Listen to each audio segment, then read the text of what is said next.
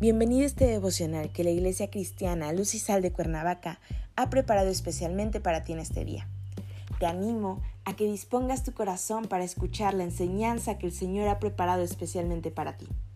La serie en la que nos encontramos actualmente es Indignos, parte 2. Así que te animo, dispón tu corazón. ¿Listo? Vamos a comenzar.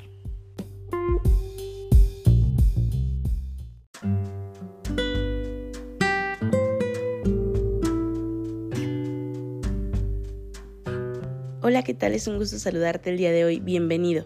Nuestro tema de hoy es Jeremías. Hoy te voy a pedir que tomes tu Biblia y me acompañes a Jeremías capítulo 1 versículos 4 y 5. La palabra del Señor dice, Vino pues palabra de Jehová a mí diciendo, Antes de que te formase en el vientre te conocí, y antes que nacieses te santifiqué te di por profeta a las naciones. Jeremías nació en un pequeño pueblo llamado Anatot, que estaba cerca de Jerusalén. Su padre era sacerdote y seguramente Jeremías aprendió mucho de él. Todavía era muy joven cuando Dios le habló de una manera muy especial y lo envió a proclamar su mensaje a los israelitas. Fue así como Jeremías se dedicó a compartir todo lo que Dios le decía. Esto lo hizo por unos 40 años durante los cuales siempre fue obediente a Dios. Jeremías aprendió a servir a Dios con todas sus fuerzas y anunció el mensaje de Dios en el reino de Judá, cuya capital era Jerusalén. En esa ciudad se encontraba el templo de Dios.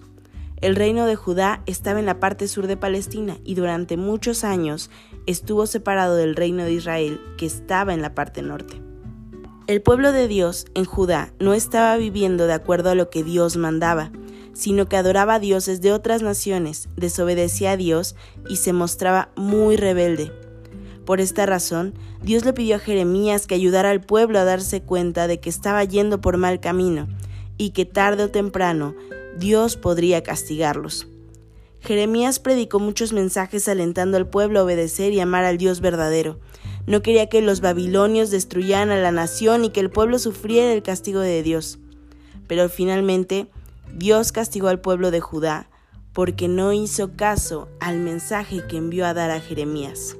En nuestro pasaje de hoy, Dios le dice a Jeremías, Yo te elegí antes de que nacieras, te aparté para que hablaras en mi nombre a todas las naciones del mundo. Este es un concepto maravilloso. En su divino conocimiento y consagración previos con relación a nuestra vida, Dios declara cuánto nos ama y que para Él no tenemos secreto alguno. Él nos conoce más y mejor que nuestro más íntimo amigo, que un familiar cercano y hasta más que nosotros mismos. Él escuchó nuestra respiración incluso antes que respiráramos.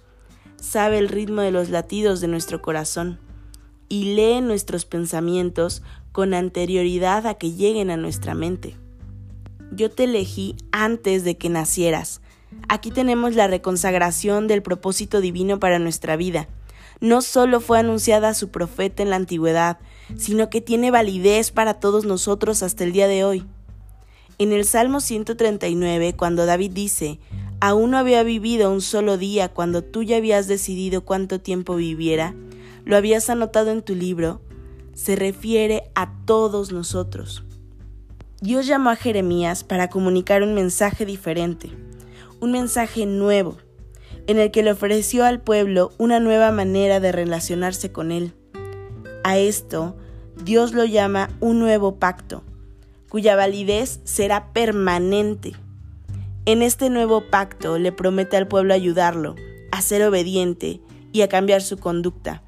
Así el pueblo vivirá para siempre en su tierra disfrutando de paz y bienestar. No hay amor más grande que el que tiene Dios por nosotros.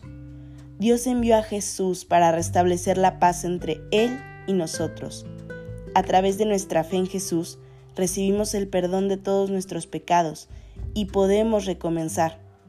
Él junta nuestros pedazos y nos transforma en una vasija nueva. Así que hoy quiero animarte a que sepas que como Jeremías Dios te escogió desde el vientre de tu madre, desde antes de la creación de este mundo. que Él ha puesto los ojos en ti y Él te ama de una manera profunda.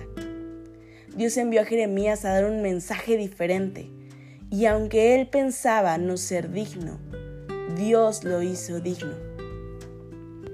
Padre Celestial, te alabo porque tienes un plan y un propósito especial para mi vida. Ayúdame, Señor, a descubrir y poder cumplir tu plan mientras viva, a seguir mi camino conforme a tu propósito. En Cristo Jesús. Amén.